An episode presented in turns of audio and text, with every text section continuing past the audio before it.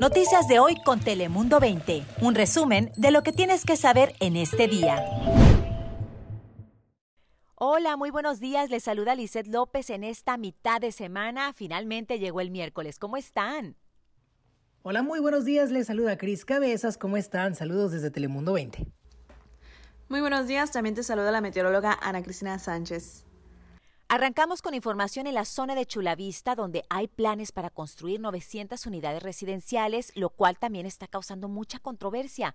Este proyecto formaría parte de una expansión del centro comercial Otay Ranch y quienes están a favor aseguran pues que ayudaría a promover el uso del transporte público y también a combatir la crisis de vivienda. Sin embargo, sus detractores pues afirman que esto solamente los obligaría a mudarse incluso hasta tal vez al otro lado de la frontera. Por su parte, el Consejo de Chulavista está ya, más bien aprobó ya una moción para continuar las audiencias públicas citando preocupaciones sobre este plan y la necesidad de más aclaraciones por parte del constructor. Y es que fíjense que de más de 500 comentarios sobre este proyecto, solo cuatro fueron en apoyo. Ahora crucemos la frontera y nos vamos hasta Baja California, donde las autoridades de salud dijeron que en esta ronda de distribución de vacunas contra el coronavirus solamente recibirán 1.950 dosis de la marca de la farmacéutica Pfizer. Señalaron también pues que seguirán con la atención del personal de salud que está en la primera línea y detallaron que la mayoría del personal que atiende en las clínicas de fiebre ya están vacunados, pero de no ser así, deben de acercarse a la Secretaría de Salud, ya que por lo menos se les tendría que decir cuándo recibirán la inmunización.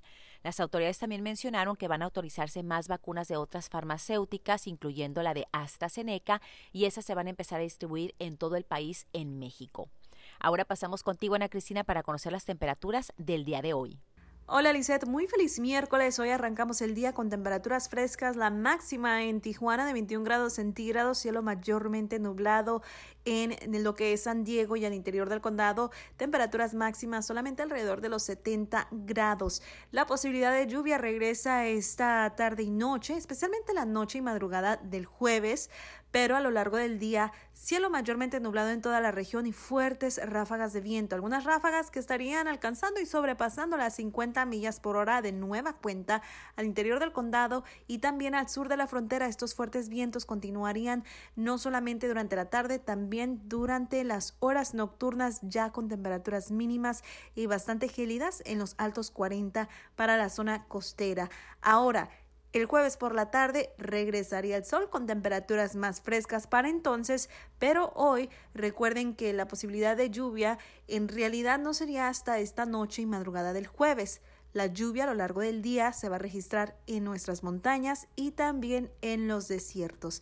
Ahora paso contigo, Chris Cabezas, que nos tienes.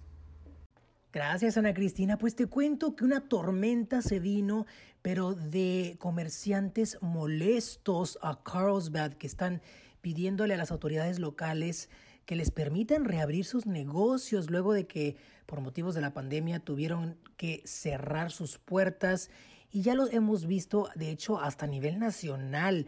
Los empresarios están viviendo momentos muy tensos económicamente porque no pueden operar en sus locales. Pero bueno, ellos se manifestaron aquí enfrente del ayuntamiento de Carlsbad y de hecho están pidiendo la renuncia del concejal Corey Shoemaker por imponer las reglas más severas para controlar a quienes van en contra de las restricciones.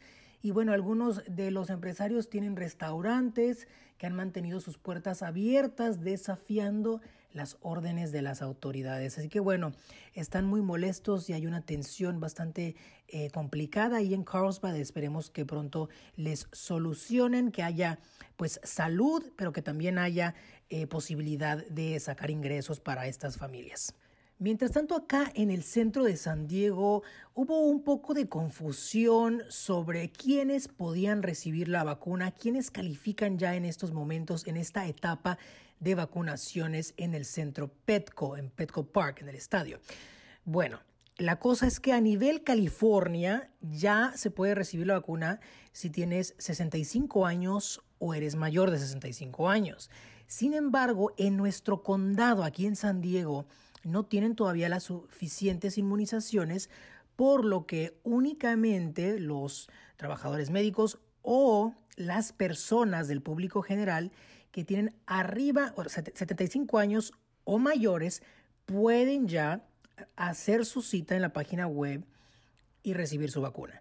Pero hubo un día, antier, cuando le pidieron a la gente llegar sin hacer cita, si tenían esas edades, pero esta fue la única excepción. No hay que creer que podemos llegar al centro Petco Park y recibir la inmunización porque los van a rechazar. Se tiene que hacer cita. Es muy importante estar monitoreando las páginas del condado de San Diego.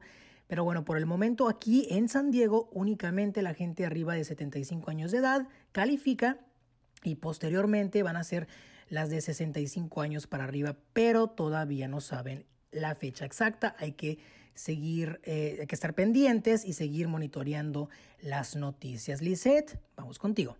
Gracias, Cris. Y antes de despedirnos, hablemos de esta información que, aunque la hemos mencionado en muchas ocasiones, sigue siendo algo que ocurre todavía aquí en nuestro condado. Y es que son varios los restaurantes que siguen desafiando las órdenes de salud pública y las restricciones. Seguimos en el nivel púrpura aquí en el condado de San Diego y muchos establecimientos siguen sin obedecer las normas de salud y se están anunciando en una red social a pesar de la pandemia. Muchos de los dueños de estos negocios dicen que lo tienen que hacer porque si no lo hacen, sus establecimientos no van a sobrevivir. Ahora, el alcalde de la ciudad, Todd Gloria, pues ordenó al Departamento de Policía de San Diego y le pidió a la fiscal de la ciudad que busque multar y potencialmente tomar otras acciones en contra de quienes estén desafiando las órdenes y estén poniendo en peligro la vida de otras personas. Ahora, pues como decimos, estos establecimientos, a pesar de todo, siguen eh, anunciándose, abriendo, sirviendo en sus negocios. Y bueno, por su parte, pues eh, un portavoz de la Policía de San Diego nos informó que no creen que puedan hacer nada en particular al respecto para detener esta cuenta de la red social donde se están promoviendo todos estos restaurantes que están abiertos, desafiando las órdenes de salud pública. Usted tome muchas precauciones, siga cuidándose, sigamos cuidándonos unos a otros, manteniendo el distanciamiento social, lavando las manos con frecuencia, no visitando a personas que no vivan bajo nuestro mismo techo y usando el cubrebocas. Yo soy Lisa López. Recuerde que tenemos mucha información en todas nuestras plataformas. Noticias de hoy con Telemundo 20. Suscríbete para recibir alertas y actualizaciones cada día.